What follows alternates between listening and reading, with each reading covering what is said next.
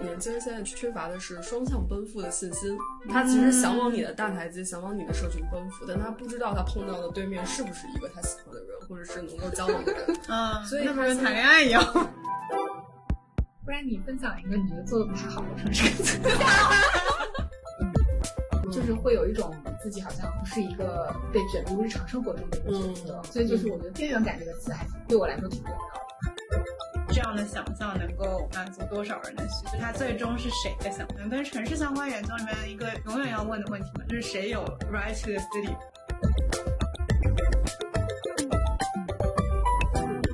大家好，我是蛋白。生活是 OK，但也可以聊聊。是 OK 是一档从创作出发的栏目，在这里我们关注创作过程和人物，希望创造灵动又充满好奇的对谈。在开店的人之外呢，我们又策划了新的专题《三人行》，每期将请到两位不同背景的小伙伴即兴交谈，通过不同的认知视角来聊聊设计、文化、城市一切和创意相关的有意思的话题。今天这一期三人行，我们请到两位年轻的朋友来聊聊城市更新。他们分别是社会学者涂思琪以及城市更新的实践者魏天天。希望这一期能让大家更有兴趣观察我们所在的城市和城市里的社区生活。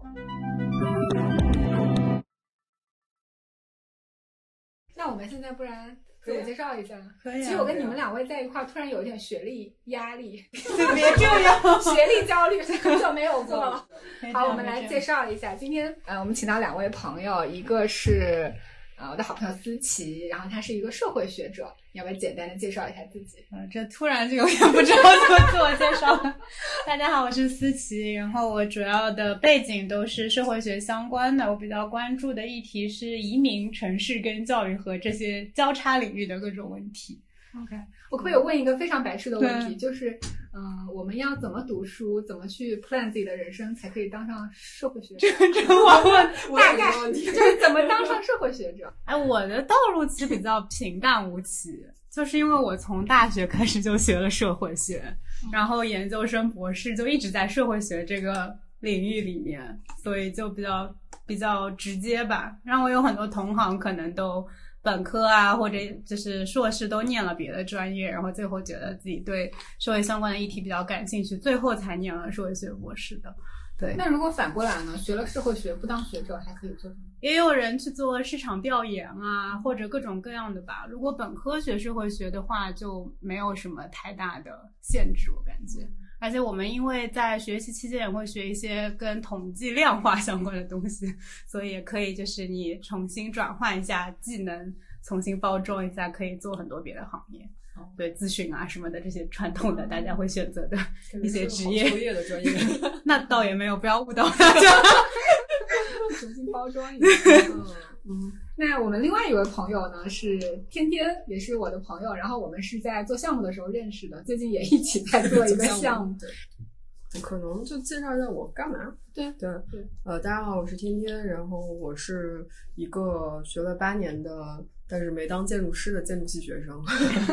然后后来的工作经历其实有做过像投资，然后还有现在在做的一些其实是偏这个城市文化复兴、城市更新中的一些文化运营这个方向的工作。然后现在在上海的一个呃港资背景的公司工作。嗯。我今天邀请到两位，是因为我们最近老是听到“城市更新”这四个字，嗯，然后我知道思琪最近在研究这方面，但是这个研究呢，就是首先我很好奇，我上次就问了，就是你是怎么研究的？你要不要简单的分享一下？好啊，好啊，就反正城市更新是一个比较大的话题，而且我刚刚跟你们说，我做跟城市相关的研究嘛，它可能是就是这个学界里永远有很多人在关心的问题。但上海这几年一直自己说的是城市微更新，就是说因为可能城市化到一定程度，你不可能再大拆大建，就比较多的是小的微微小的空间的在改造，或者一些更加偏。软的部分，比如说文化、社区营造啊之类的。然后我也比较关心，就是上海的社区营造是怎么做的。嗯，特别可能是我注意到其中有很多青年的专业人士，比如像你们两位这样的，就参与到了这个过程中。因为可能以前你讲到社区工作啊什么，你会想到居委会、街道，然后就想到一些离退休的一些阿姨，然后在这里面嗯试图营造一个社区或者维持这个社区的运作。那现在就有很多学建筑的、啊、学社科的、啊、人类学、社会学、社工什么的这些背景的人，而且有很多可能是海外留学归来。然后我就有点好奇，有这样的一个群体加入，会给社区参与带来什么新鲜的力量？或者有一个可能稍微更批判性一点的视角，就是这里面会最后变成谁的城市的想象，就是它会不会变成一个说啊，我们有一些你知道，就是在海外读过书的人，然后对城市有这样一套想象，然后可能本地居民其实本来有这样一套对城市的认识，那会不会里面有一些冲突啊，或者说大家要嗯重新去沟通的空间？我可能就比较关心这些问题。嗯，因为你不是去年才回国嘛。那这个研究的方向是你回国之前就选好？哦，我回来之后才关心到的，就是因为发现就是现在对这个微更新很重视嘛，然后也有一些组织出现嘛，我就比较好奇这些组织是怎么出现的。嗯，就是可能有些人会说是多元主体营造，就是政府和这些组织和商业机构和居民，就是大家互相之间怎么共存和共同去营造一个社区，这可能是我。比较关心的一个问题，因为你说的这个，就是最近我们在就是有跟另外一个公司合作，除了在跟圆圆他们一起做，就是那个公司大家可能都知道，在上海就是大鱼营造，对，嗯，有在跟他们聊，然后他们其实就是社区营造里讲这个多元主题里面，青年是一个非常典范的，对他们也是我的研究对象之一。对，然后那天我还在问他们同事，就是你们一般怎么去让这些你们作为一个外来人，因为比如说跟我联系的那个同事，他其实是跟我们一样的背景，海外留学，然后他在日本学的就是这个社区营造方向，嗯，然后他日本有一个非常成型的一个学学校体系，然后在这个体系向下，他带着这些所有的思考，然后回到了中国去做。我说，哎，那你不觉得你跟这个 context 其实是有一些距离感？就其实你怎么去介入，然后他们就讲说，那他们进到一个新的项目，会用这种类似这种界面展板的形式，就是先把我想做成做什么，然后售给大家看，是一个想象。对对对，然后大家呢，就是中国人爱看热闹，所以大家就是会就自然而然的就会聚过来，然后他们就一定会有至少两三个志愿者站在那儿，跟他们不厌其烦的去解释，嗯啊，说我想要在这儿干嘛呀，怎么之类的，然后其实那些人也会。啊，觉得说我还蛮惊喜，说我家附近要有一些变化的，对对对，所以就确实有很多这样的组织。我觉得这个底层的，其实现在这种变化是两方面吧。就一方面，其实是大家发现改变大的事情可能会有一点难，嗯，因为就是这个整个的城市运作体系还是比较复杂的。你说我在一个很宏宏大的这种规模下，尤其像中国去实现一个就是很宏大的趋势，其实你需要很多很多努力。但是这种小的。这种哎，通过我的一砖一瓦的努力，我就可以让很多东西产生一点点不一样。这个我觉得在个人成就感上，可以能让年轻人有更多的自我实现。嗯，假设我升职加薪这些东西都没有办法让我个人自我实现了，如果我通过动手，通过一点点去跟人交流，就能实现自我实现的话，其实我觉得可能是个点。对这个，倒我的确是在很多地方都看到了。可能不单单是说你收入的这个点，是你能够看到一个东西落地，然后你也跟它产生，我觉得就是可能更软性的部分，除了空间以外，你跟它产生了连接，或者你跟这个空间创造出了场域里面的人产生了具体的连接。这个可能是我也是在关注这些社区的时候发现的一些点，还是挺有趣的。嗯，那我们先拉回来一点，就是什么是城市更新？因为官方的这个定义是这样子的，我读给大家听。城市更新是一种将城市中已经不适应现代化城市社会生活的地区做必要的、有计划的改建活动。因为刚才你聊到那个，我们上海这边聊的是上海呃城市微更新嘛，我就突然想到医美，我就觉得，当我们有一个需求的时候，对吧？就我不会说，我要是去做手术，我肯定是我不行了，或者是我必须得处理了。但是医美它其实是一个。可有可无的、可以拖的一个需求，嗯，所以这个需求我其实很好奇，就是通常是怎么诞生的？是谁来定义它不适应现代的生活？就这个其实我挺好奇的，不知道你研究上有没有碰到这一块，或者天天你在工作中，嗯，你能不能分享一下，通常这个城市更新的需求是怎么诞生的？嗯，几个层面吧，就是如果。不涉及到一些具体的物理的空间的话，有的时候确实可能就是社区发起的一些自治组织，这种是可能城市微更新的一个力量。然后，所以政府是发起者，通常呃，通常是街道这个级别，就是最近咱俩在接触的这个，对，街道会是一个级别，就是街道它基本上上通得了所有的可能在这个街道上住的这些。住户也好，小区的管理者也好，到这个比如说你这个区域附近写字楼里的企业，所以它其实是有很多的这种触角的。嗯嗯，然后他们会比如说我，因为我每天基本上就管这个可能几条马路或者是这么样一个片区，所以他会不断的在里面去巡逻，去去看说，哎，这儿可以调调，那儿可以改改。其实咱们最近在做的那个。那个项目的研究，其实他们之前在应该两三年前吧，就做过一次城市微更新。啊嗯，即便那个那个街区整个是一个一百年的街区。上一次的需求是什么？上一次其实就是里面太破了，太旧了，就是大家其实是真的希望我的路更平整，然后我的巷子更亮，我旧的灯修一修这种的。所以大家是有一些民生的诉求。然后一般来说，在上海是这样，但北京我不太清楚。嗯，我也是对上海情况更了解了，就是的确就是我们说就是城市更新这个定义里一开始说的就是可能更接近我之前说大拆大建。你说啊，这里是嗯，像之前上海完成什么二级旧里的改造嘛，就他就手术级别，就他就觉得这个房子是危房，不不安全，一定要拆掉重新建。对，或者你可以说它一部分也有一定的商业需求，就是在市中心，对吧？你有一个首先好像看上去影响市容市貌的房子存在，其次。商业上没有得到最大程度的利用，你可以建一个什么楼就能赚很多钱之类的，就是可能有一些这种商业跟政府之间的互动产生的需求，但是小的可能就是像天天刚刚讲的，有的时候就是街道觉得这里脏乱差，所以我们要整治，对吧？这是一个城市治理的思路，就是说，嗯，很常见的，比如说这几年大家可能在上海会看到的一些口袋花园。就是说，或者在或者大家有那种对有绿化的需求，觉得绿化不够多，怎么能够提高上海绿化率呢？就说那大的空间也很难，所以政策方向也是一个对。其实政策是一个，上海是一个很经常会出这种很具体的政策的政府，然后是很细微的。然后就是它可能也会换，嗯，就是有一个上和下互动的过程吧。嗯。然后也有一些可能是居民有这个需求，说，哎，我们这一块怎么都没有绿化呢？我们能不能有一个花坛呢？或者有些像这几年很需要的是停车场，可能就是上面有大的方针，然后往下的。像前几年，嗯，上海市政府也推过一个叫“美丽家园”计划。嗯。就是就是它会有一些这样子不停的。变化的有的时候是区政府，就是它会有各级政府，最小的就像刚刚天说的街道，可能上面市政府、区政府，他们都会在关注这些东西的时候提出一些嗯一些计划吧，然后看下面怎么去嗯回应它。有的时候也有一些经济上的嗯 incentive，就是比如说。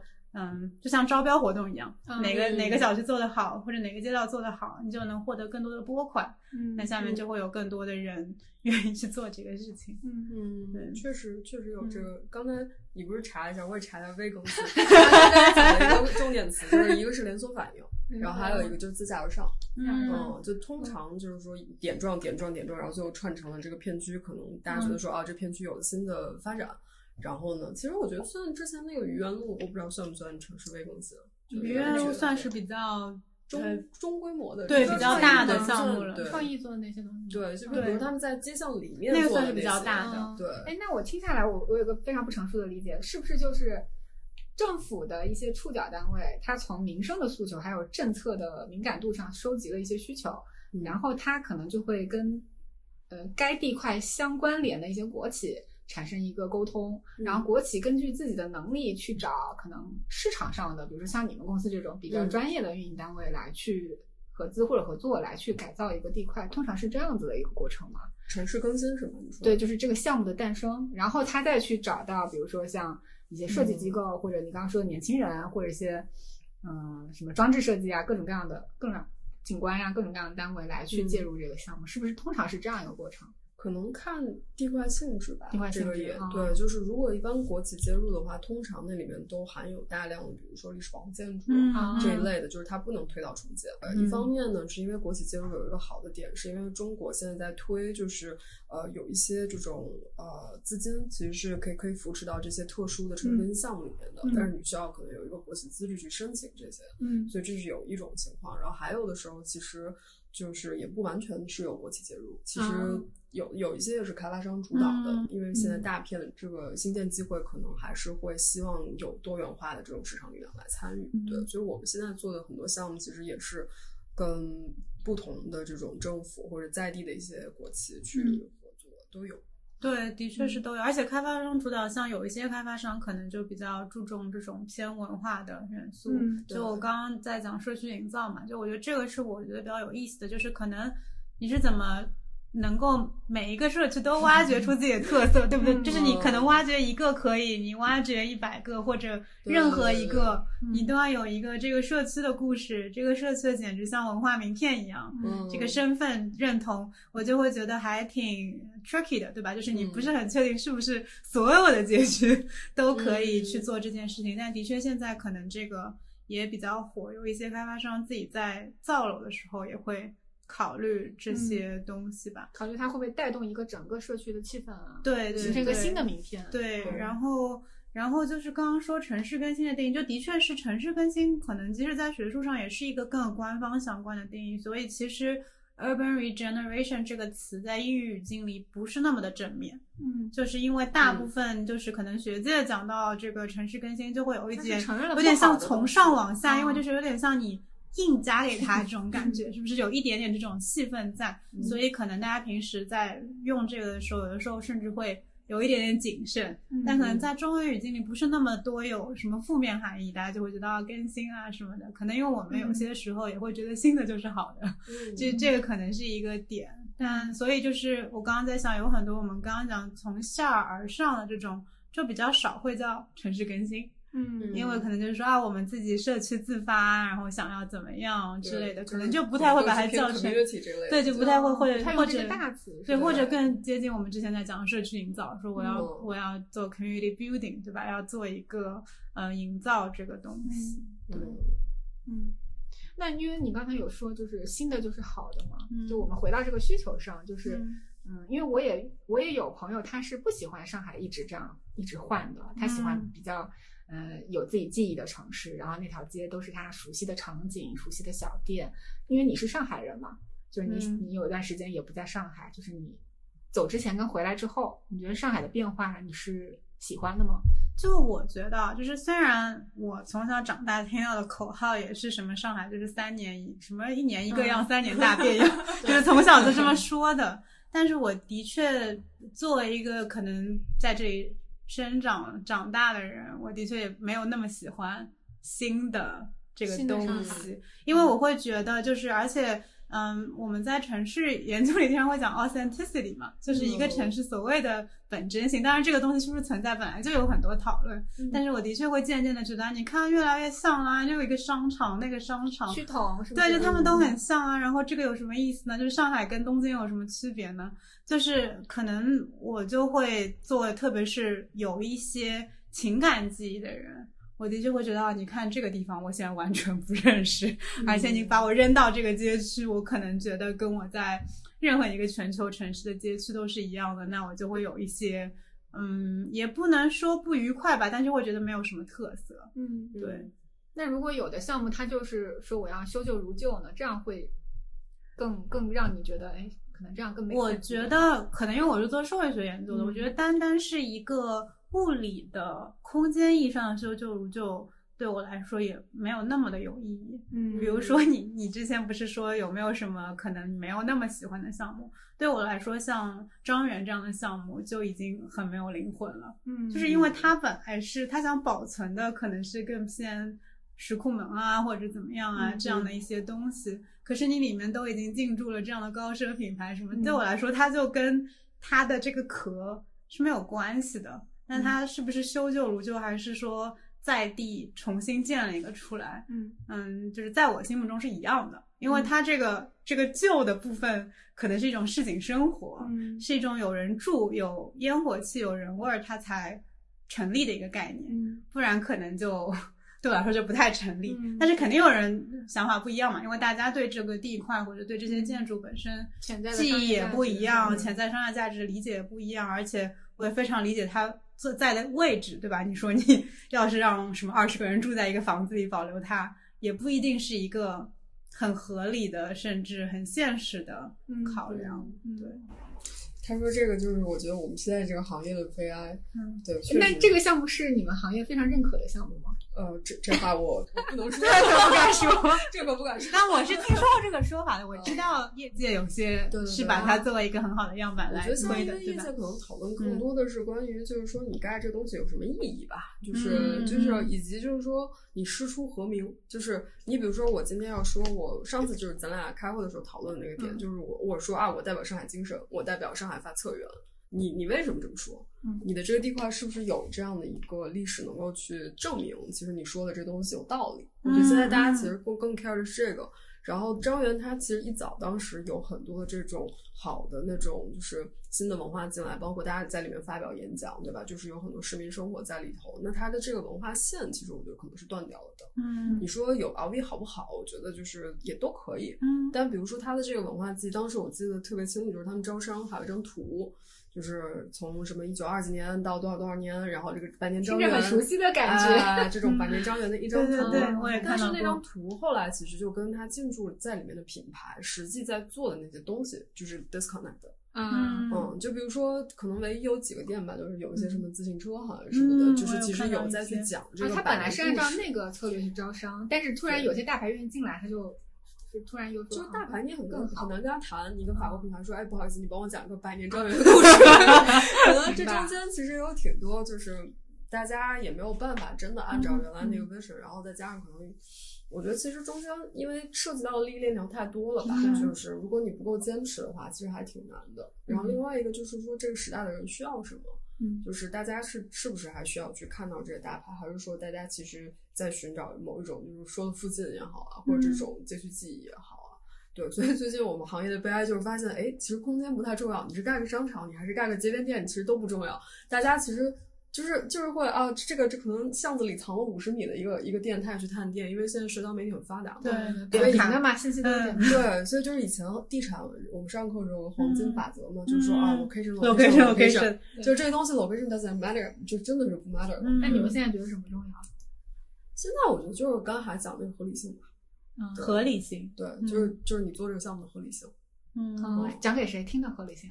我觉得就是讲自己吗？说服自己的合理性。哦，那那其实就是什么都重要，但是我们要讲一个故事说服自己。我觉得就是要找到合理性，在说消费者需要什么，城市需要什么，政府需要什么。我作为一个生意，我需要什么？就是没有唯一的核心的因素了。就已经没有唯一的核心因素了，因为你发现你以前的那套东西就真的已经就完全完全不是被新媒体给撞碎了，是不是？有点这种感觉。新的需求吧，就刚才讲到那几方的这个合理性，其实它它的诉求都在变化，政府的诉求也在变。他也不希望就是看到全是这种啊 fancy fancy 的新商场，对吧？他也他他的上面的一级也要求说，哎，对吧？你这个各个区域都要发展发展自己的特色，就包括刚才他说的有一些自上而下的这个最大的老板说了，说这个城市要像绣花一样精致，对吧？那这个时候其实大家都会去解释说，哎，那怎么绣花呢？对吧？我这个花绣的是不是要比隔壁好看？是，对，就是不同层级，其实大家都在变。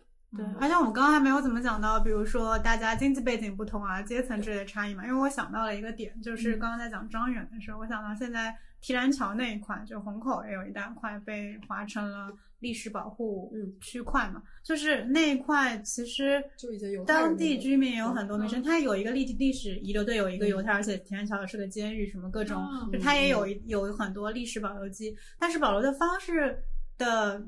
商业部分怎么办呢？就他可能要造那种小别墅，他才能够不见高，对吧？但是你从另外一个角度来讲，那那里的居民肯定就再也没有 住得起的房子，是吧？就是可能那一对，就是那一个地块，它低密度之后，它就不可能再有你能够住得起的房子。那是不是本来的居民怎么办呢？他们被迁到了哪里去呢？或者他们想过怎么样的生活呢？我觉得他就是永远有这种矛盾，而且即使是居民本身。他需求也不一样，有些人他愿意就是对这个历史记忆或者他文化记忆、个人记忆有很深的牵绊，他即使住二十平的房子，他也愿意在那个街区住下去。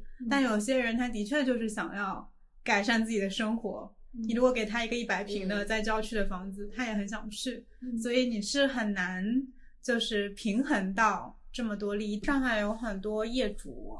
所以大家会说，就在城市里面会有三所谓的三下马车，就是业委会、居委会跟嗯物业。说他们三方有的时候利益是完全一致的，有的时候是非常不一样的。嗯然后所以他们可能会，然后而且有些每个地方的所谓的这个竞选机制都不一样嘛，就是有些地方的业委会可能是居委会就推几个人，对然后有些地方就是有业主非常积极，就是想要维权啊怎么样，嗯但是就他们跟那个房子的类型不同，它里面的具体的利益诉求啊什么，权力结构会对权力结构和对就是居民本身对于这个嗯 的话语权可能都不太一样。嗯对，对，因为中国的城呃就是城市化带带来的这种人口流动嘛，嗯就让我们其实对于就我在那个地方那种归属感就变弱了嘛。因为美国嗯是个很强这种 homeowner culture 的，嗯所以在这个现象下，我作为一个哦就是 homeowner association 的某一个 head，我会觉得说我我特别 proud。然后因为我可能长久的会跟我这个社区发生关系，嗯然后我们在小区里经常看到这种业委会选举，你就会觉得这些人跟我有什么关系？他们 谁呀、他们会过来讲他的理念，让你投票是吗？他会比如说，他有的时候会有这种，然后有的时候他会在楼下放一个那种很大的牌子，嗯然后就写，比如说呃谁谁男五十五岁，然后什么学历，嗯然后怎么怎么啊，我希望未来给这个什么做一个贡献，嗯就真的很像那种就 vote for me 的哦，那种。对对，但是确实，实我只我中国城市里只在上海见过。对，嗯上海的确是在，即使在就是现有文献记载里，也是就是业主维权嗯比较强的一个地方。对对，但这个可能跟之前就是我们研究的石库门文化有关系。嗯，就是以前的，就是当时因为租界的原因吧，就各种各样，然后后来呃又有这个战乱啊，各种变动，所以当时很多的上海人被迫挤进了，比如说这种就是七十二家房客这种情况就发生了嘛。嗯然后大家其实就会有领地意识，会有公，就是这种我有一个公权的感觉。哎，这个我有个问题，我不知道你们两个在上海有没有这种感觉？因为经常有人说上海人是边界感很强的 人，你们会有这种感觉啊，吗？我觉得边界感是偏强的，嗯比起其他的城市。嗯对，就当时我们看研究那些历史的时候，就嗯发现，比如说在以前七十二家房客这种情况里面，就大家就是可能是水龙头是有锁的，嗯，然后每一家会非常清楚的嗯记得自己的这些边界，因为确实生活状况很很不好。刚才你们来，我不是有带你们参观这栋楼吗？嗯这栋楼之前是这样子的。嗯，我们现在其实一楼有一个洗手间，这边有个洗手间，只有两个了。嗯之前这么小一个楼房，其实有四个洗手间，哦里面住着四兄弟，每个人都有自己的老婆和孩子，然后每个人都有自己的厕所和洗澡的地方所以这。一间，所以这里面有四户人家，哦所以 even 是亲兄弟，他们的边界感都这么强，各用各的厕所。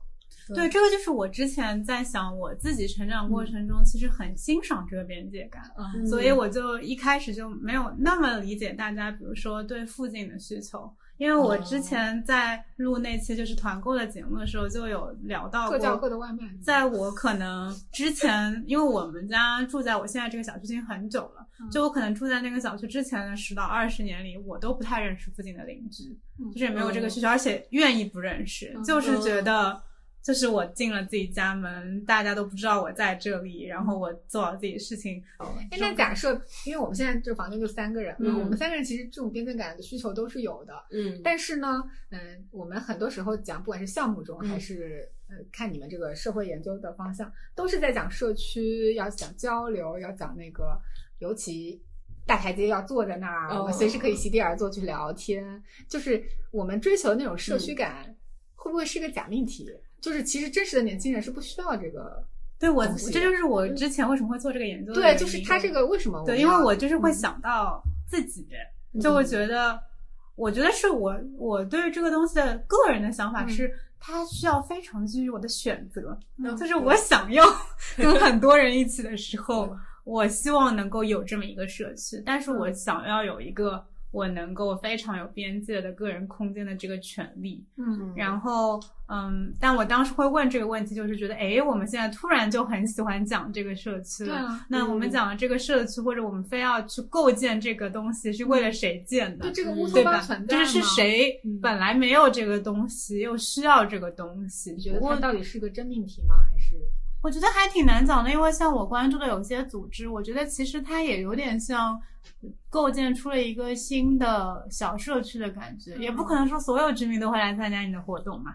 那你嗯经常来参加活动的，其实也变成了一个比较核心的居民群体，对吧？嗯然后我有跟一些主办的组织聊，他们就会觉得这好像也还行，然后就觉得你看啊，就是有些人有这个需求，那我们做这个东西，有人来那我们也挺高兴。但是可能另一方面的我就会觉得啊，那他是不是不够 inclusive，就是没有把大家都包括进来？就是，但就是我觉得我还是对这个有一些。就一方面你是一个观察者，一方面你又觉得你其实是一个受众，你要对对对，就是我觉得我这个东西倒不是说批判，但是我的确是有不同的视角会去想这个事情，我就会觉得啊，那你现在就固定核心成员了，那还有人来是不是就进不来了？或者你是不是就变成你就变成了一个只针对年轻人的活动？那老年人。想要参与怎么办呢？而且它会涉及资源的分配嘛。就是假设你有了一个组织，或者说我我上面拨钱都给你们了，那他就变成你们去搞年轻人的东西，对，那你就变成某一个群体的人获得了这个这个不管是利益也好，福利也好，什么东西，那其他人怎么办？嗯，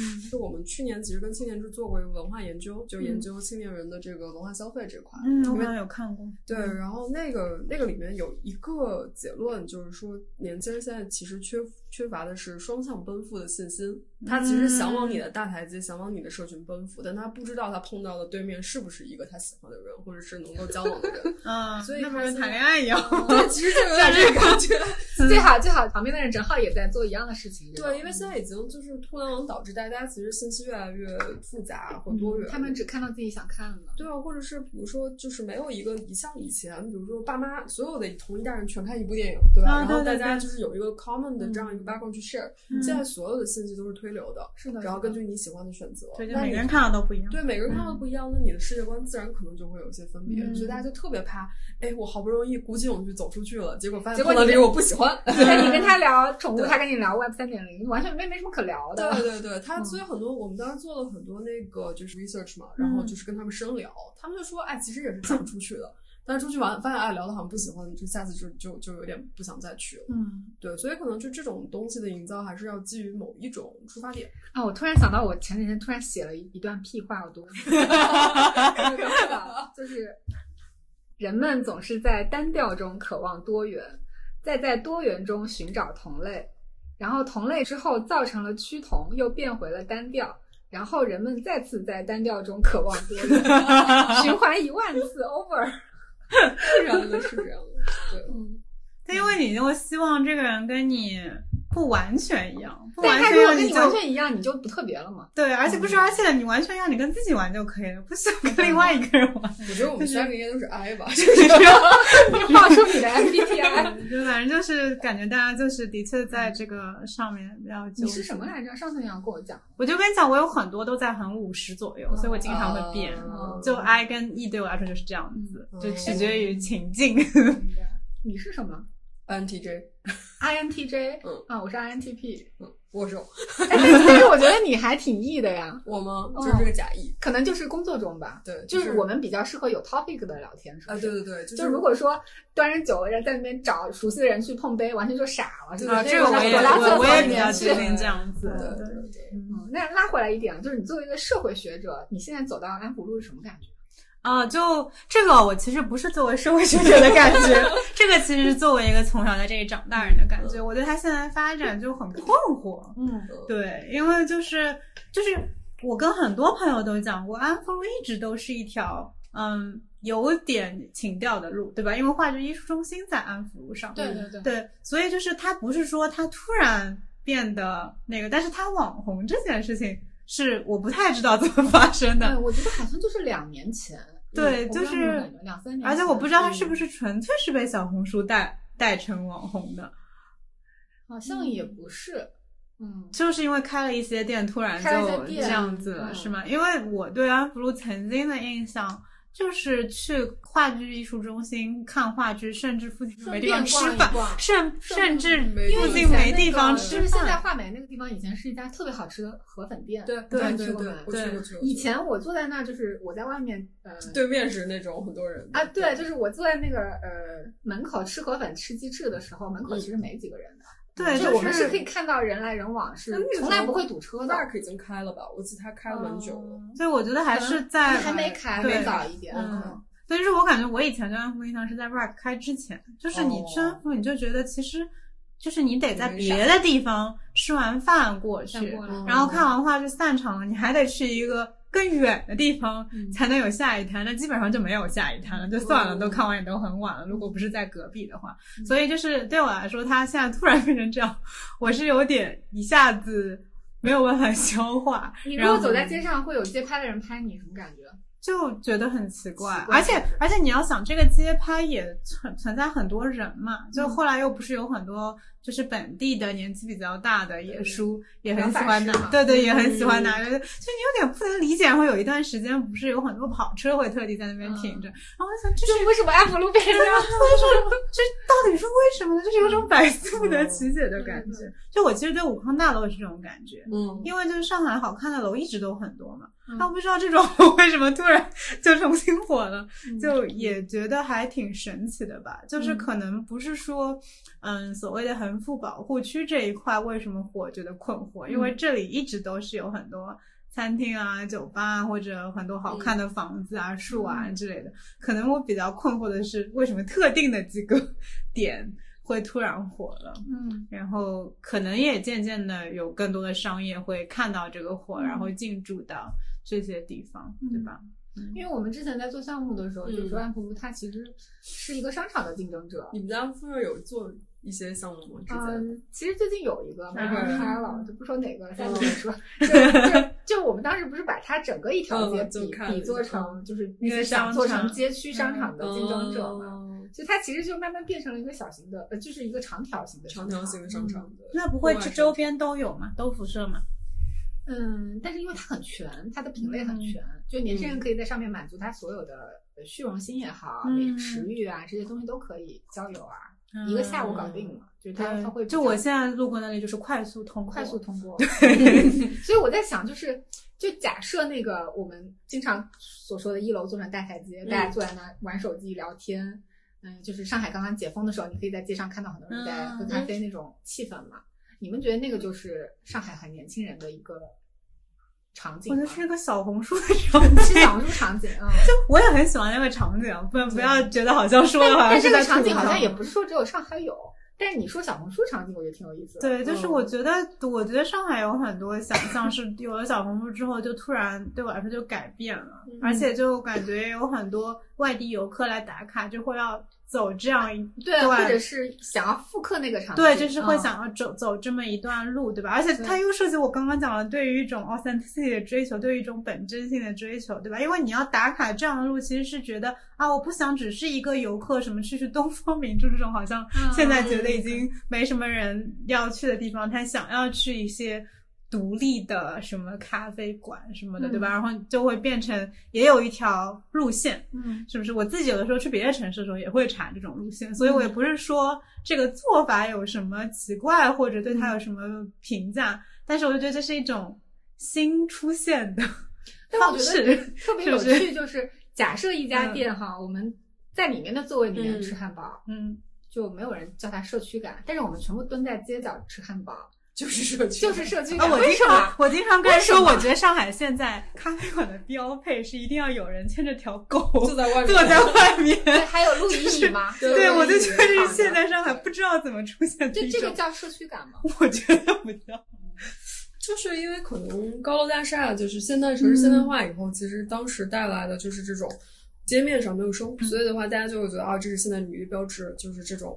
对丧失的街面生活，回来的这种街道上打招呼的这种关系，可能是大家觉得向往的。但是呢，它就是等于是被商业化过度利用了。嗯，或者就是我我想起来一个概念，我今天还没讲过，最近也是，其实也已经变成了一个官方的概念，就是十五分钟生活圈嘛。就是大家对城市的需求有一部分是你步行可以到达的各种东西，对吧？就我觉得像这种什么在。嗯，社区咖啡馆喝一个咖啡，坐在外面牵着狗，这种形象其实就是一种你想象中的，你叫它烟火气也好，或者一种松弛感，对吧？就是你觉得对，是不是都是一些 网络热词？品牌对，是什么什么，就是就是 框框松弛感。你怎么知道啊？你们也都觉得。我就觉得经常出现，你就会觉得这些词就突然变得。那社会学者会刷小红书去找那些关键词吗？我会看，但是我不一定会。对，我会做人间观察。就比如说附近的消失这种。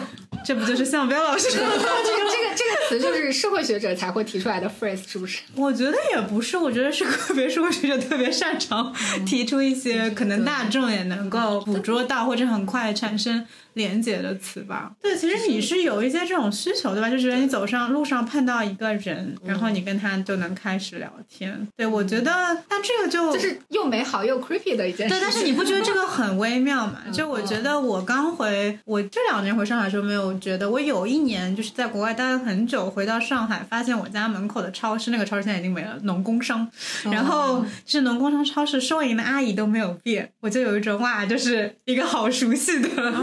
环境，但是我觉得这种瞬间 就还挺少的，嗯，是挺少。嗯，或者我也没有觉得，虽然我那一瞬间很有亲切感，但我跟这个阿姨也没有讲过话，所以我也不会真的觉得它可能是一种必需品一样的 存在吧。那我再好奇的提问一下天天哈，就是因为我们刚刚讲的这个城市更新的项目，它可能是因为我们要满足一些大家的需求，对，所以它可能是怎么讲？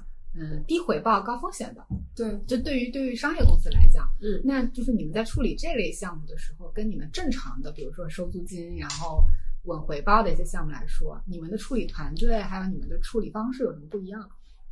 就基本上就是我做的大部分项目吧，就都会有社区参与，然后去营造社区感，包括去用文化活化，包括在地历史记忆这种相关的一些东西。对，就传统的商业租赁，他们有一个非常就是专业完整的团队，其实在做这块。但当你其实去看到说，哎，我这东西反正是反正 return 可能是我没有办法去看得很明白。但是它一定背后有可能更多的一些社会价值以及文化价值的时候，其实你就需要另外一个团队可能介入，其实把这个方面的故事给说通，嗯，然后找到其实有一些，比如说跟你共同其实能投入的，比如说政府啊，然后一些其他的机构啊什么的，所以会会有这种情况。嗯，嗯那如果说就是因为你们毕竟是一个商业公司，嗯，就是你们如果说还是想在这种项目里面追求一些回报的话，嗯，你们怎么跟这些啊？合作的政府啊或者单位达成一个平衡的，其实政府每年还是有定向的一些专项资金支持的，对，所以其实你只要讲的这个故事最终其实能实现。然后包括其实你做的这个方向还是一个总的来说对社会来说有一个正向的推动作用的。其实政府还是有蛮多这种专项基金可以支持的，嗯，所以就也会拿到一些相关的一些补贴啊这个方面的东西。对，而且政府的补贴特别有意思，感觉很像老师审作业，就是它是在你可以申请，但你通常来讲我们申请的是上一年我已经完成的项目。他会去看你这个项目的结果，并且对你进行一些，比如说百分之五十啊或多少的一个补贴。他们看的结果是哪些？他比如说就是你告诉我你带动了什么就业，拉动了什么样一个经济价值等等等，他会衡量你，但是他会衡量一个你你做完那个东西。OK，嗯，而不是说就有点像，比如说像美国有的时候是风投风投一样的，就是说我有个概念，然后我们现在拿着这个概念，其实去向某一个组织去申请一些经费和基金，像大学不是也有这种情况，就是我一个科研项目或怎么样。政府其实更多的其实是说，哦，看到你实打实的为社会做出了这些正面的 positive 的贡献之后，可能再对你进行一些扶持。但这个方面也是有的。OK，那我比较好奇，像你刚刚说，你们如果做那种活化社区的项目，你们肯定有一套固定的工作法嘛？有。那你们会不会担心，就是都是用同样一套方法做出来的东西会趋同？其实我的工作方法差不多都类似，主要是你的团队吧。嗯。就是其实我们的。呃，后续再去做这些差异化内容运营的团队，还是你要有策展思维的。嗯，其实你策展人就是你，不管是用这个美术馆、那个美术馆，对吧？然后不同就是同样的艺术家，你可能策出来的展的体体会完全不一样。嗯，那你可能有一个基于你某一个点出发点，那个出发点可能就是那个在地社区它的那个原生的故事到底是什么。嗯嗯，所以就是我们公司可能有个特点，就是我们做项目其实推进的没有很快啊，其实不是走量的。对对对，从两千年前后开始真的做这个开发，然后到现在其实也也没有超过二十个项目。所以就是那你们的项目都非常有名。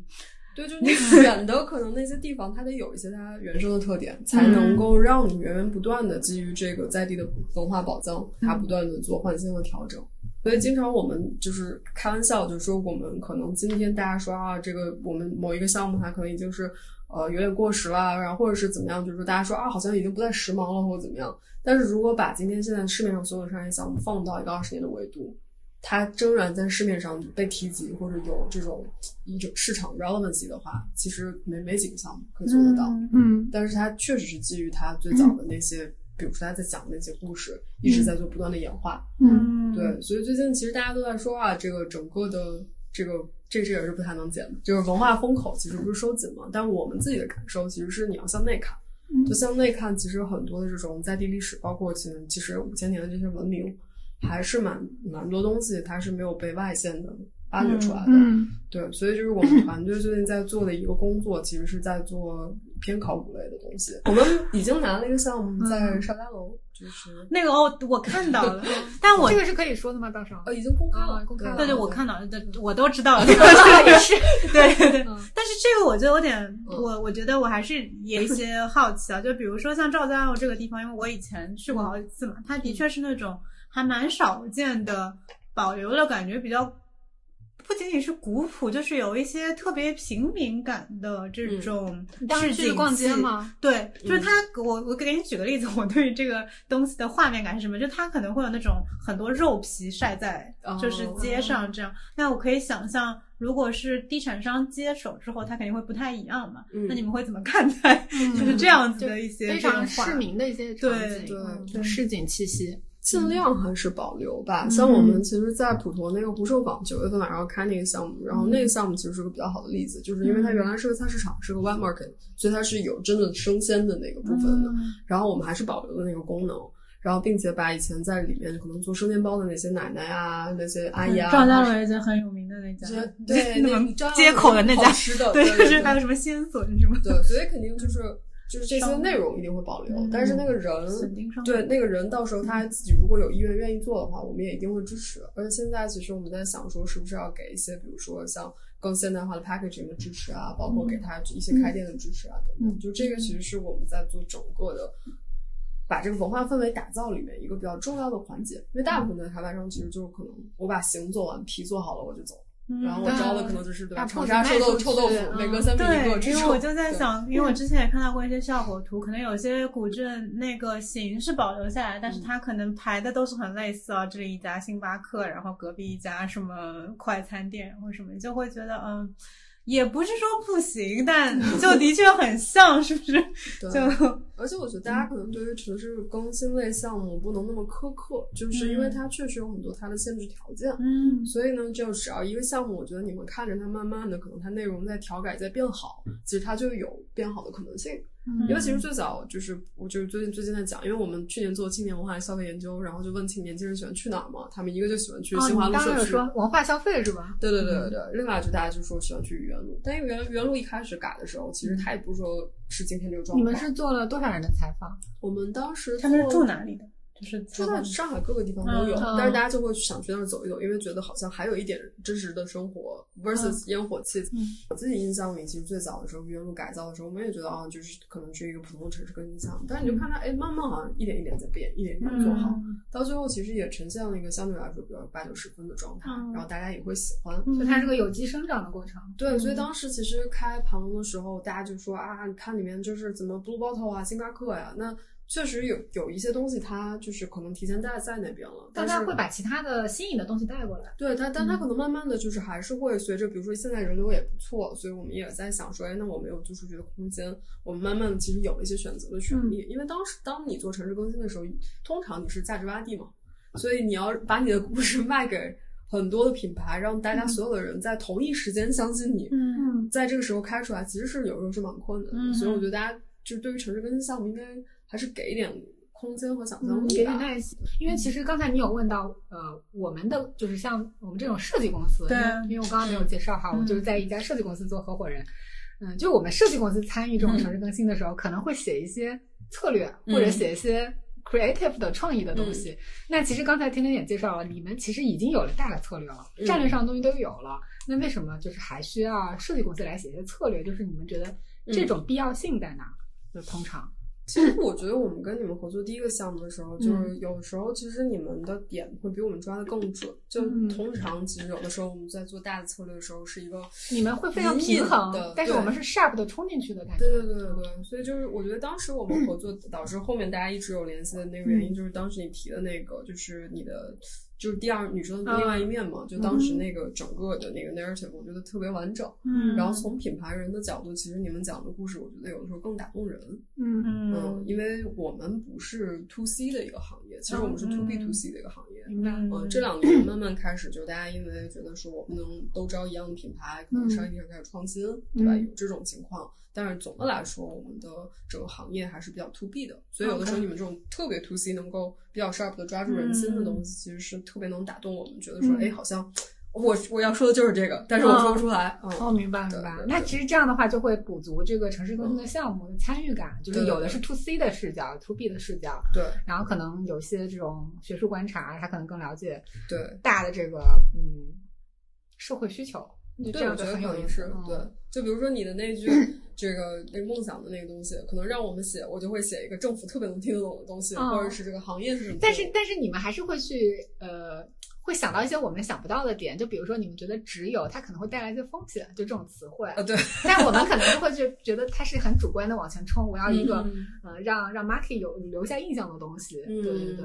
这个这个还特别有意思，对，因为可能就是做城市公共空间会有一些比较有趣的点吧，就是你要平衡各种人的一些不同的思考。哎，我突然想到一个刚刚可能漏聊的一个话题，我稍微补一下，因为我知道那个瑞安这几年一直，包括我们之前做项目的时候，也一直高频的提到可持续嘛，这个感觉是你们已经是集集团的方针了，是不是？可持续就是从你个人的角度，当然这个有有可能被剪掉了，就是你觉得它。是停留在口号级别吗？还是说它真的是一个可以实操的一个东西？因为很多时候，比如说像我们之前嗯想设计的时候，嗯，我们想的是一种可持续的手段，嗯但是为了实现它，其实我们花了更多的钱，然后用了更多的资源来去做它。很经常，经常是这样。但是因为这样呢，品牌跟或者所谓的甲方，他可以有更多的故事可以去讲，然后可能政府看了也开心，然后在他的政策的方向上，就你怎么看待这件事情？嗯，我觉得应该可能跟你做的方式有关吧。确实不乏很多人去讲这个可持续的这种事情。对对对，就对于我们来说，可能一个是呃经济价值肯定有，因为像现在其实很多金融方向都已经变掉了。嗯，就是大家从以前的传统的这种去借你一些，比如说这种经营债，到其实现在去发绿色债券。所以你真的进行了可持续的这些社区经营以后，你指标达到一定程度，其实是会有一些比较低成本的钱可以去去去拿得到的。所以这块就是说，虽然你投入了前面这么多的这种精力，但是补助也多。对，当但你也可以拿到一些新的补助。本身你，我我记得当时我们公司外向对外分享的时候，经常说嘛，就是你想欧洲的建筑寿命基本上肯定是百年的，嗯，中国的建筑寿命通常三五年就不行了。对，嗯，就是我们刚才讲的，我们讲的可持续有这个意思。对，其实是有这个意思。质量上的。对质量上的可持续，然后其实包括就是材料上的可持续，就这些东西其实还是实打实有用的。因为反正我也是要建，为什么我不建一个 long lasting 的一个一个好好质量的东西，然后给到我的这些下一代？因为只要你不大拆大建，其实你会从中节省很多的社会资源，可以干点别的。嗯嗯，所以这块我觉得是另一个。然后另外一个我们讲的可持续是文化可持续。嗯嗯，这个也是我们跟大全面真的对。就是联合国教科文，你们查这一点是他就是最近新提的，然后加进去的这一点，就是因为很多公司在讲，其实还是偏环境的嘛，是传承的意思吗？对，就是 heritage 这些传承，就是刚才我们讲的这些对各种历史卖包子的老奶奶，她可以对对对对对对，所以这些其实在地的故事传承下去，对对对，所以我们讲的可能就可能就是偏向这些方向，所以可能。细细细说完了以后，大家觉得哦也 make sense，哦也 make sense，对对对对。而且国内这几年不是也立了很多非遗啊什么相关的各种项目。对，但做非遗，我觉得还是可能要大家还是就还是刚才说的那点嘛，跟那个杨梅竹洗洁一样的问题，因为我们在佛山莲天地的项目里面有非非常多的呃非遗手工艺人，嗯，但是你也会看到，当你真的比如说我们比如说好心给他一块空间，让他去开店的时候，因为他比如说他就一个师傅，嗯，可能也没有人帮他，他卖的东西可能只也只能支撑自己。嗯，那这种时候你让他去开店，可能对他来说就是一个相对来说会比较有挑战性的事情。他即使他再想，其实把这个东西展示给外面的人，也未必有这个能力。那这个时候可能你需要的就不只是给他一间铺，你可能还需要就后面一整套运作机制能保证他有培训，对，或者是他的商店经营你你来负责，他做他最专业的事情。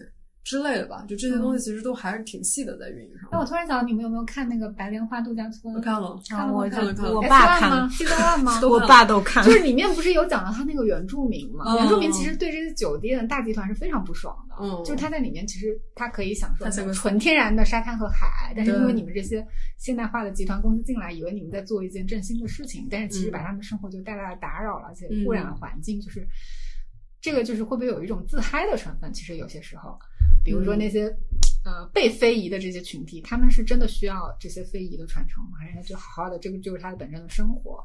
嗯，就如果他有一个比较完善的社会系统的话，我会觉得可能他在里面其实是比较自洽的。嗯，对吧？就是他生产的东西，其实非遗说白了就是在以前就是一个手工艺人，他生产的东西能够被使用。嗯，然后大家因为使用了以后就会有再使用的需求，所以他就会再生产。就它是有一个完整的生产和消费系统在里头的，就像比如说最近两年因为不能出国嘛，所以很多人比如说去什么贵州去看这些什么侗寨啊，就是这些地方，它的整个社会社会系统完非常完整。那这个时候其实你打不打扰他们没关系的，人家自己也有这个。嗯，但是像现代化都市的话，就会有这种问题，就是它的那个真的生产和消费系统已经被打破。嗯嗯，这个时候可能你还是需要给他一点点就是。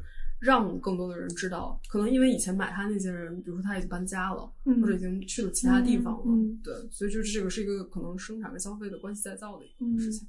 明白。对你讲原住民还是一个不一样的问题，就是就是原住民对就是土地的和他自己的各种 东西的拥有权啊什么，的确也是一个比较大的，对一个比较大的议题。嗯，所以他们其实也是。因为城市更新，你刚刚讲了嘛，有些人得到了好处，肯定有些人就是失去了一些东西。我觉得他们可能就是那些所谓的有一点失去的那个。对，就好像你在说，像全球范围内城市研究，其实在城市更新的另一面是师生化嘛，就 gentrification，它基本上也是一个比较负面的词。其实一般说出来，就是因为你的 gentrification 的预设通常是。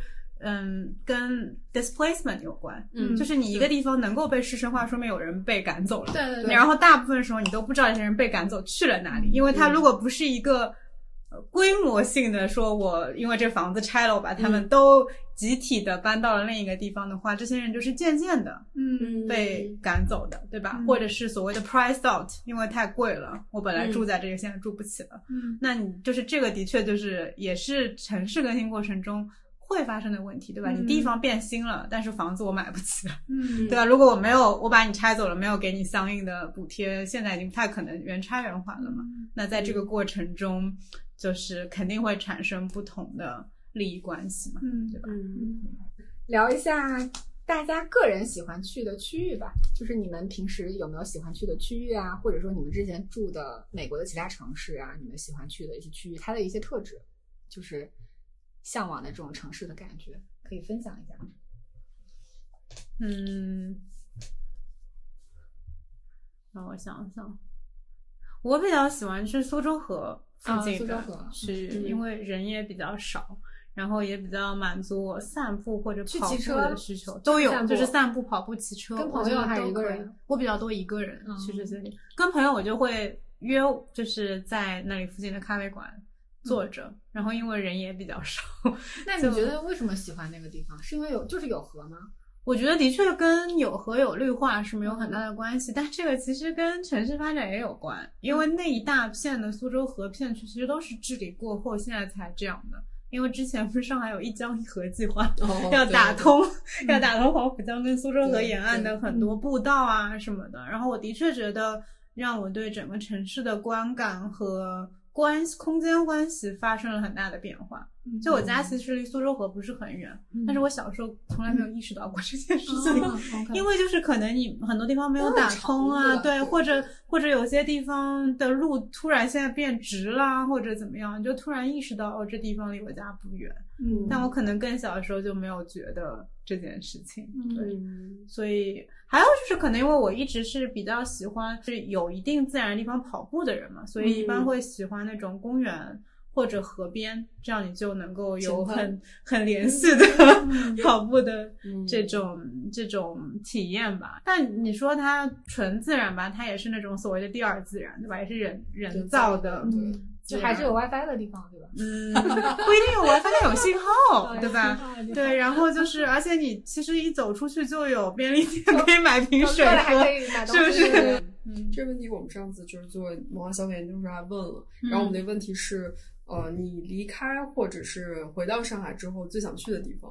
但确实，大家的答案就还蛮不一样。有三个人是跟他类似，就是苏州河畔，对，就苏州河畔，或者是我要去这个徐汇滨江跑个步，然后之类的，就有那种公园啊、户外的感觉的地方，前台公园什么的这种。对，然后也有人是说啊，我一定要去，比如说某一个 live house 或怎么着的，就是他觉得那个东西他很上海。对，都都有。我觉得就是我自己，反正没有什么我最喜欢的。那北京呢？你不是北京人吗？北京的话就是串胡同，对，因为这这两年其实胡同里也开始慢慢的像上海什么南昌路啊这些小街上，对，开始出现一些有意思的主理人、有意思的店这些的，所以我觉得可能北京本身它原来的那个在这个方面的发展速度可能跟上海差了一点点，嗯，对，所以就这两年看到这些东西，觉得挺有意思。但它是往这个脉络在走吗？还是说它有一个新的一个？他们的东西，我觉得更有城市本身的那个、那个、那个劲儿。对，就是它不太是那种网红店的居多。对对。就北京可能就是大家这个这个人也看不上那个人，那个人看不上，大家也不太 好像有一点，就是从是不是一年前开始，大众点评那首页变成推流了哦，是也变成这种社区，对，就是能够看到购买痕迹，是不是？它不是，评论就是我给你看，嗯，对，它就是跟小红书一样，它就是 feed 嘛，就是啊，就变成照片跟评论这样的，然后你就它就会一直给你推送，比如说你之前经常搜一些 b i t r 啊什么，它就给你推送，然后呢，我就觉得特别有意思，就是我不管到中。国一线城市哪个城市都长得跟上海差不多那种封面推流，就会让我觉得啊，这些城市真的长这样吗？没有，因为他了解你啊。对，然后但是其实其他城市那个店，比如上海，因为他知道你在哪些地方付过费啊。对，嗯，所以他好可怕，就很就就很神奇。然后这个城市就变成这种图像图像一样的城市。对，然后可能上海这个店确实整个店都长这样。然后可能到了，比如说厦门或者其他，比如说前两天前一周我去三亚，然后那那个店可能是啊，这个 corner 刚好长这样。然后，但是你你推这个 feed，你会发现哦，这个蛮像上海的，就是你会觉得就是，但我觉得这个很可怕，就好像 AI 画画一样，就是就我们以为城市更新在往一个非常新的方向去解决城市的趋同问题，但是又因为这些新媒体，因为算法，每个城市的更新的方向又一模一样。对，然后因为可能那样子的画风就更容易，比如说被推送或者会怎样，然后大家就会去趋同去学习那样的一个。对风格，然后之前我有个朋友就是开上海有个就是酒馆，可能很多喜欢喝酒朋友都会去，就是那个 Swaff 在武定路上。嗯，然后他们因为那个老板本身就有一些设计背景，所以里边很多东西都是他自己做的。然后他说特别逗，经常有人就可能别的城市来的，拿了一个卷尺进来，就开始量他的。他怎么不直接要模型啊？然后他也觉得很无语，因为你是我的客人，你也点酒了，我也不能把你赶出去。你量我的吧台也不犯法，就是 就复刻一个，是吧？哦天呐，对对，因为刚刚聊到那个大家喜欢去的，就是城市的角落嘛。其实我自己，你刚刚说到河边的时候，我想到新加坡河。就我以前在新加坡住了十几年嘛，我最喜欢新加坡河的一个原因呢，就是，呃，一个是新加坡整个城市是可以席地而坐的，嗯，就现在可能没那么人多了，没那么干净。但我我那个时候小时候去的时候，真的是我们学校的校服是白裙子，嗯。就是随时老师要开会或者我们要开晨会，我在街上我就坐下来了，嗯，然后裙子不会脏的，就是一点都不夸张，而且我们穿白色的球鞋也从来不脏，就不用擦鞋的那种程度。所以我们有些时候跟朋友出去呢，就是比如说到了新加坡河，就风很舒服，那海风嘛，就坐下来就喝点喝点小饮料，聊聊天什么的。但我觉得它最迷人的一点。就是感觉可以默默观察这个城市，嗯，因为新加坡有那种很边缘感的角落，一个是机场，一个是新加坡河，都能够让你觉得你好像有一种随时可以出国的感觉，哦，就是你好像不在这个河边，这种逃离感嘛，就是逃离感，因为你可以看着那些船，哦，就觉得他们要去远远的地方啊，对对对，或者是你看着很多游客，就是会有一种你自己好像不是一个。被卷入日常生活中的一个角色，这种感觉蛮妙的。所以就是我觉得“边缘感”这个词还挺对我来说挺重要的。就是上海，我感觉如果说要有这种嗯新的社区的一个角落，或者很理想的一些角落的话，可能我比较向往的就是这种能够去默默观察整个城市的一个一个屋顶啊，或者一个河边啊这种地方。嗯。北京本来有个地儿，经常我不知道是原来还上过小红书，就是在香山那个那那个山顶吗？对，山顶你可以看到整个北京。嗯，对。然后还有就是第一次带外地朋友去景山公园的时候，那个我也我也我也是，就是去景山公园觉得还是很不错的。对，你会觉得 就是突然就是被你看到这么多门禁，什么金水桥门前这么多的侍卫的这个地方，突然从另外一个角度去看的时候，你会觉得哇，就是有一点打开你的整个的这个感官。对对对。但这种好像也不是城市更新的结果哈，就是它本来就有的。对，因为以前中国城市它一定要就是，比如尤其是建都，它是后面有山的嘛，就是风水的。对，所以就是城市现在因为太扁平了，然后就会觉得有一点，就是你穿梭的这个视角就相对来说比较固定。因为香港有很多这样的地方，对对吧？你就往上爬一点，就会看到好多这种在山上看城市的这种。那跟杭州不一样，还是相对扁平的，所以大家可能会需要那些错落的感觉。嗯，香港还是对，经常你爬到上面的时候，你就觉得就是整个感受也会不一样。嗯，对，有很多地方都会爬着爬着就 突然在一个比较高的位置，又能看到海或者江，又能看到很多高楼啊。对，当时我们还有一个重要项目，就是当时那个西九龙。嗯，还有就是深圳太子湾，就后来西九龙这个项目，我当时也认，他真的跟我的研究领域相关度很高。我我我只关注过两个非常大的项目，一个是西九龙的那个文化走廊，当时因为我当时想跟西岸做对比，就是然后那个西九龙，但是西九龙那个项目因为很拖嘛，因为很多民主过程，所以就是跟西岸的对比就特别有意思嘛。西岸是个非常快搞起来的项目，就是。就是突然，就一年之间建了四四个博物馆，这种感觉。那总的来说，你还是挺喜欢西岸的，对吧？现在的西安嘛，嗯嗯，还好。更喜欢苏州河是吗？西安我觉得是一个，也有点，不是，我不知道。就像他讲的，你可能要给他点时间。嗯，他刚造完说，的确就是一一周围全是。就是很贵的楼盘，嗯，对吧？然后交通不是很方便，的，你感觉更加忠于原来的上海。对，就是我觉得西安还是一个就是新的区，其实离哪里都很远，嗯，然后嗯也不是很 walkable，然后也没有地地铁站也有点远。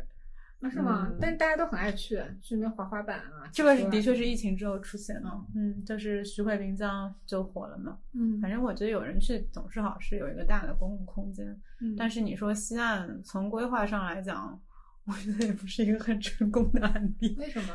就是其实其实美术馆，你说除了在 exhibition 和大家要做拍卖的时候，没有什么必要离得这么近。你一天能去四个美术馆吗？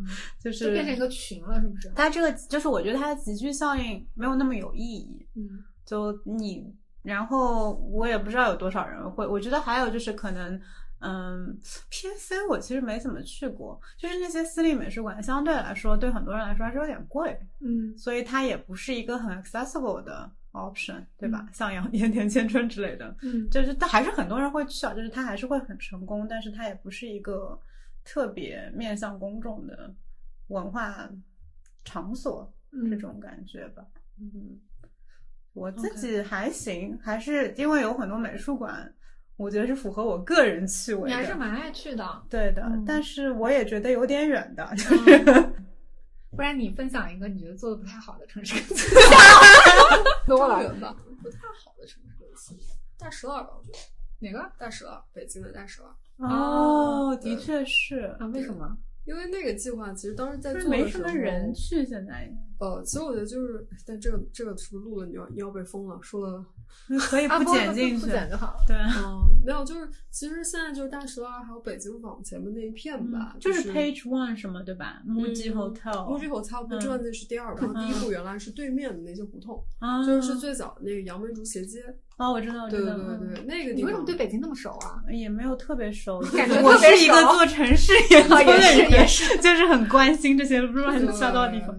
对对，因为当时那个大十二计划还是很激动人的，就是他选了一条相对来说比较宽阔一点的一个、呃巷弄，当时是杨梅竹斜街，然后同时它深道里面的一些支线也有一些，比如说这个建筑师们改造的房子啊什么的，包括其实他当时做了一些，就是就是我改造真正能生活在胡同里面人的家家庭居住条件，嗯。然。后等于是在我把你的这个房子里面的这些可能发霉的或烂掉的部分全部清空，然后在里面去搭一层这种防水的这个整个的一个现代化的东西嗯是预制的，然后我直接放进去，做了很多这种尝试，然后有是偏向商业的，比如杨梅竹斜街上面那个铃木食堂，就是最早的一个算是社区商业类的，就是社区的一个 F&B，就氛围到今天还是很好。嗯然后包括当时有很多的书局在那边，就是把一些老的，就是他们在这个过程中发掘的一些物件儿，重新过来做这种 vintage 的这种书局都都有。然后还有我当时在北京最喜欢的一个咖啡厅就是 Solist。但就是反正回到杨梅竹斜街吧，就是当时那条街开出来，我会觉得说，哇，北京的城市更新会不会未来就像上海一样，就开始就是以这种连锁反应，对吧？我开了一条街，那么再开一条，欣欣向荣的感觉。对，欣欣向荣，包括后来又开什么燕家二号啊，在里面还不错的 whisky bar，那个四合院改的非常有品味。嗯然后但是好像就停滞了。嗯然后过了这么多年以后呢，就是因为没有在做新的改变，那那些居民的那些部分其实可能早就没有了。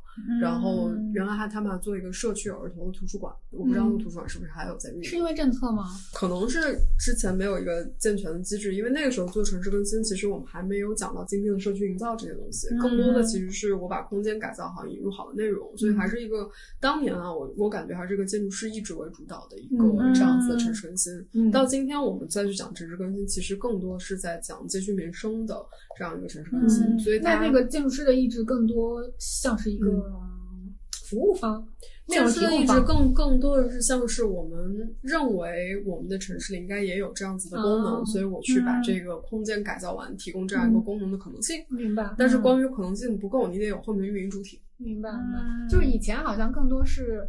呃，不管是政府也好，或者所谓的甲方也好，嗯。他可能欣赏某个大师的作品，他希望这种感觉的建筑出现在这个社区，对对对。然后其他东西再在得有社区经理。那说到这个，你觉得徐家徐家汇书院怎么样？徐家那个我觉得有点像我刚刚说的这种情况呀。嗯嗯，，它又是民生的，然后同时又是大师的这种，对是个结合。对。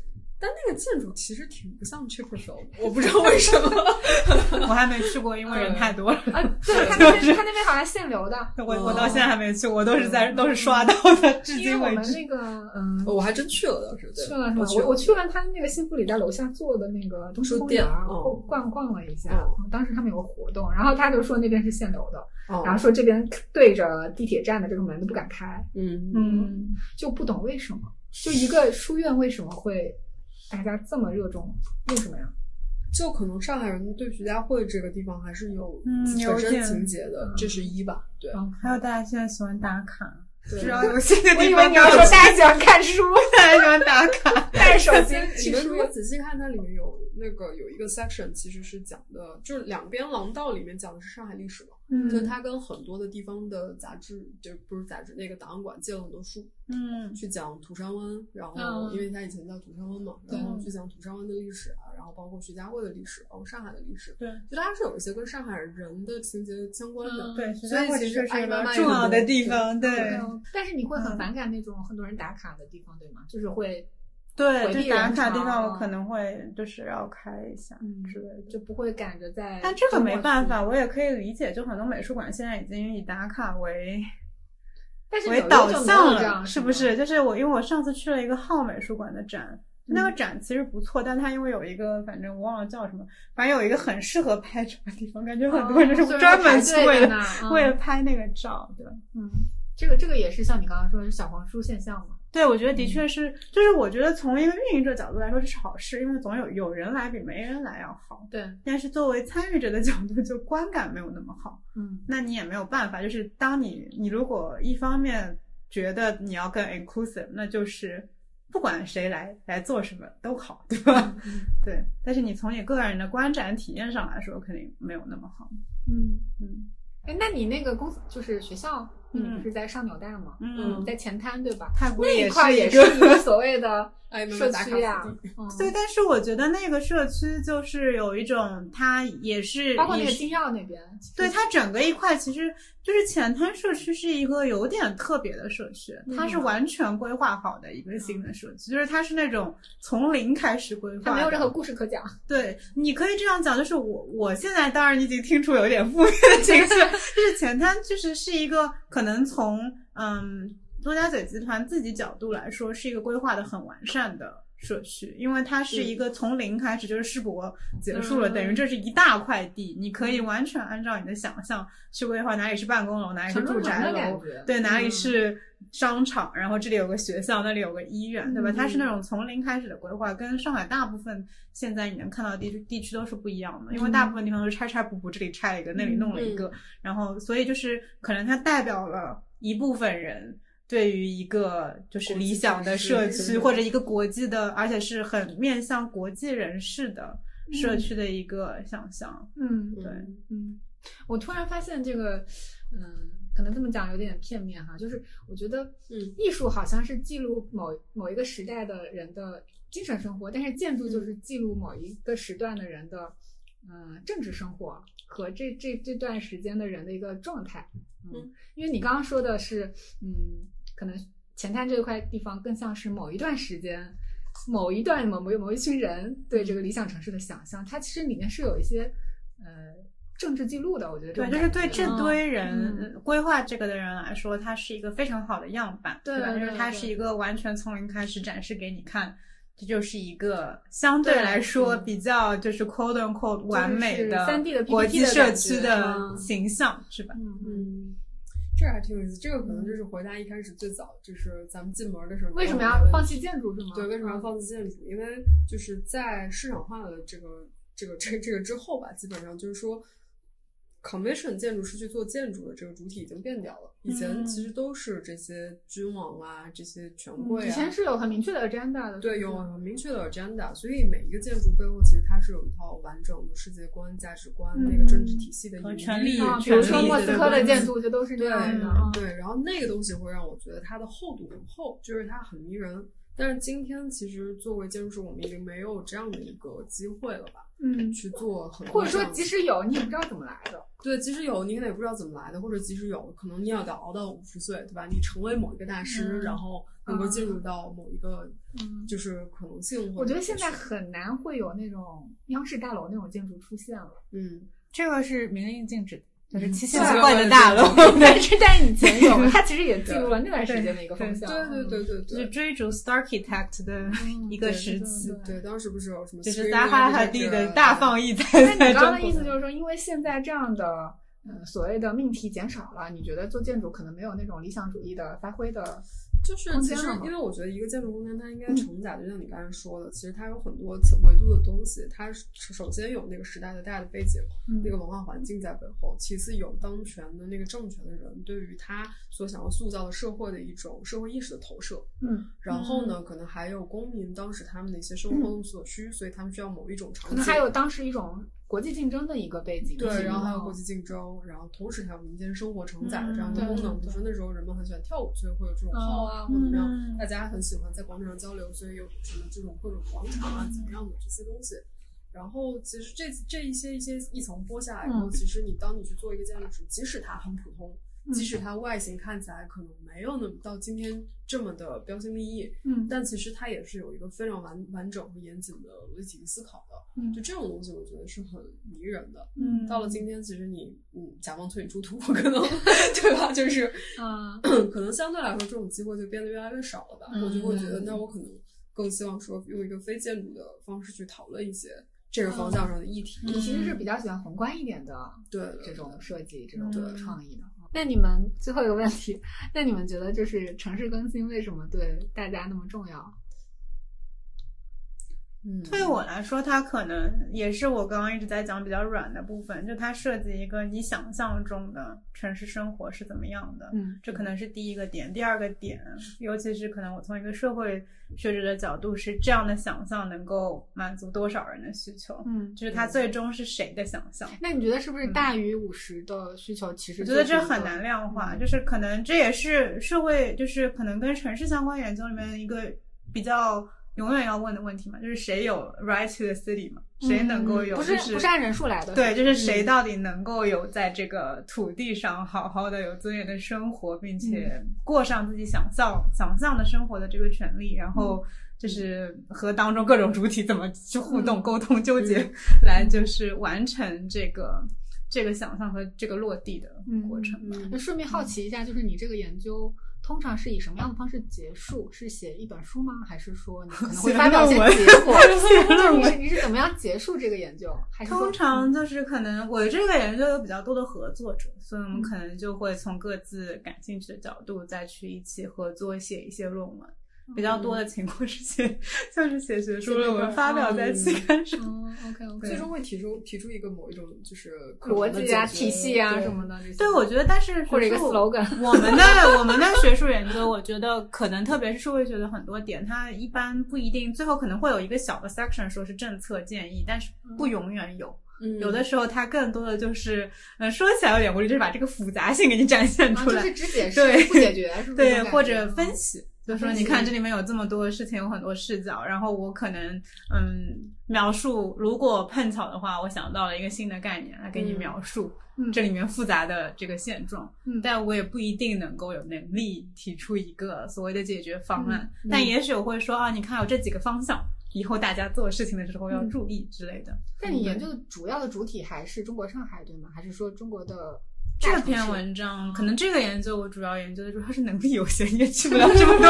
主要还是上海对吧？对对对，主要是你个人精力和能力和科研经费，对和你的 access 都有限嘛。其实你有些地方你也不是你想去研究就可以去研究的，是不是？OK，对，OK。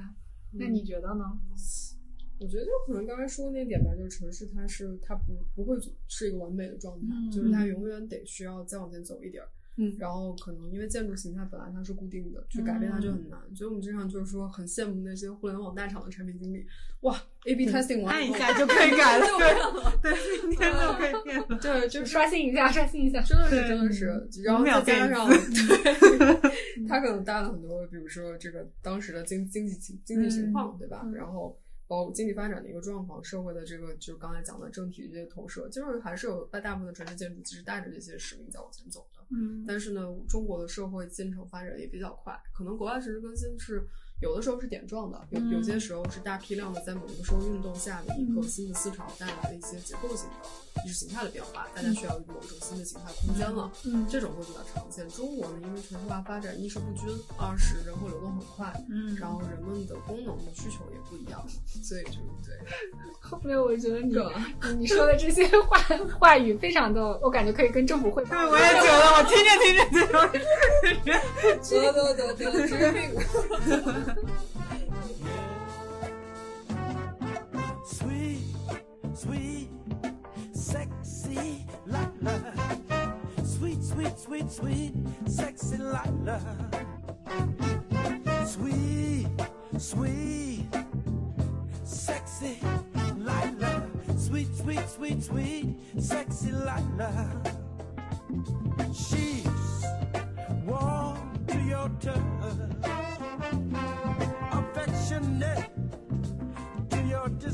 Love when there's loving to be done. So beware, beware of Lila. Sweet, sweet, sexy Lila. Sweet, sweet, sweet, sexy Lila. Sweet, sweet, sexy Lila. She's got a move for every groove. Watch it. She can make a man a sweetheart around ya. She's a constant wreck to his mind. So watch out for that sweet thing, Lila. Ooh, baby, sweet, sweet, sexy Lila. sexy Lila. Oh, sweet, sweet, sexy Lila. Sweet, sweet, sweet, sexy.